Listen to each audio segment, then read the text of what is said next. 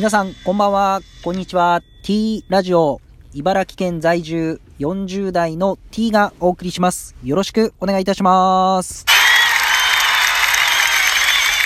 さあ、今日はですね、ちょっと知り合いといろいろ話して、実は競輪の話で盛り上がりまして、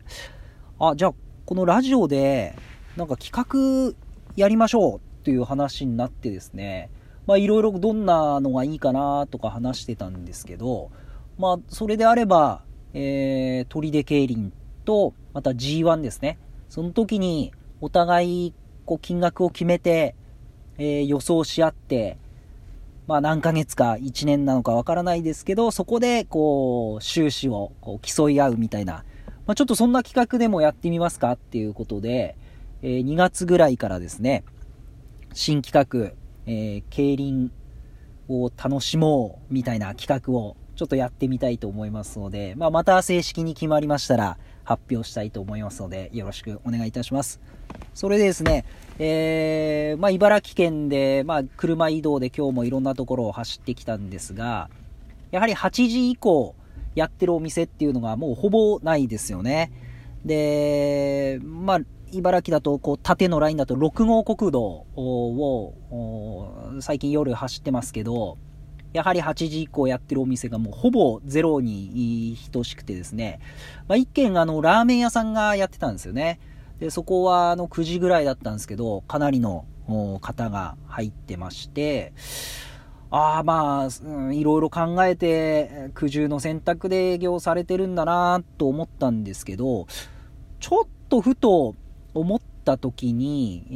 ー、昼ももちろん6号国道は走ってるんですけど、まあ、お昼ですね、こう、何人かのグループで、えー、まあ、ご飯を食べながら、いろいろ、こう、お話をしてるケースっていうのは、まあ、ファミレスとか、まあ、いろんなところでこう、見受けられますよね。あの、コーヒー喫茶店とかですね。まあ、夜、この8時以降、じゃあ、カウンターのラーメンを一人で食べてるのと、お昼、みんなでこう雑談をしながら、うん、長時間こう、食事をしながら喋ってるのって、どっちが感染リスクあるんだって言ったら、これは間違いなくお昼の、こう雑、会話をしながら食事をしてる方が感染リスクっていうのがあって、まあ、もちろん8時以降っていうところではお酒っていうところが一つのテーマになってしまうとは思うんですが、やはり一人で前を向いて喋らず、食事をするところっていうのは、うーん、なうん、これは、まあ、個人的にはいいんじゃないかなっていう、まあ、線引きがすごく難しいので、なかなかこの飲食店は8時以降っていう一つの大きな線になってはし、なってるとは思うんですけど、やはり、うん、うん、飲食店、まあ、お一人様であれば、うん、なんかもうちょっとこう緩和できないかなっていうのが思いますし、えー、逆にですね、この昼間ですよね。昼間もお一人様じゃないといけないんじゃないかなって思ってですね、もちろん食事をしながらとかお話ってあると思うんですけど、なんかこう食事をするときは喋らず、そして、えー、食事終わった後、まあ、飲み物を飲むときだけマスクを外して、そしてマスクをしながら会話をするとか、まあ、ちょっとそういった形にしたら、まあ、また変わるんじゃないかなと思ってですね、えー、まあ、やはりこの、いろんなところで、え、話が出てるのはやっぱり会食の時の感染拡大、また家庭内での感染拡大っていうところが話されてますので、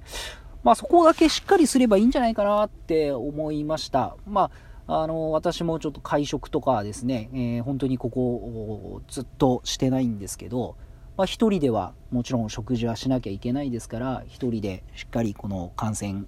えー、防止をしてですね、え、しっかり食事をとっていきたいなと思います。まあ、まだまだですね、えー、人数の方が感染者数っていうのは減らない状況ですので、一人一人、こう、細かい努力をしてですね、えー、まだまだこの一人一人ができる努力っていうのはあると思いますので、えー、みんなでこう乗り切っていきたいなと思います。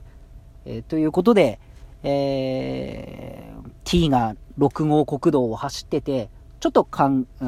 感じたまた、ちょっと思ったことを今日お話しさせていただきました。わかるなっていう方いらっしゃいましたら、あの、フォローよろしくお願いします。また、ネギの連打、えー、皆さんありがとうございます。どうやらネギの連打をずっとしてると、ふっかちゃんだけが出てくるっていう情報を得ましたので、まあ、他のリスナーさんの、あの、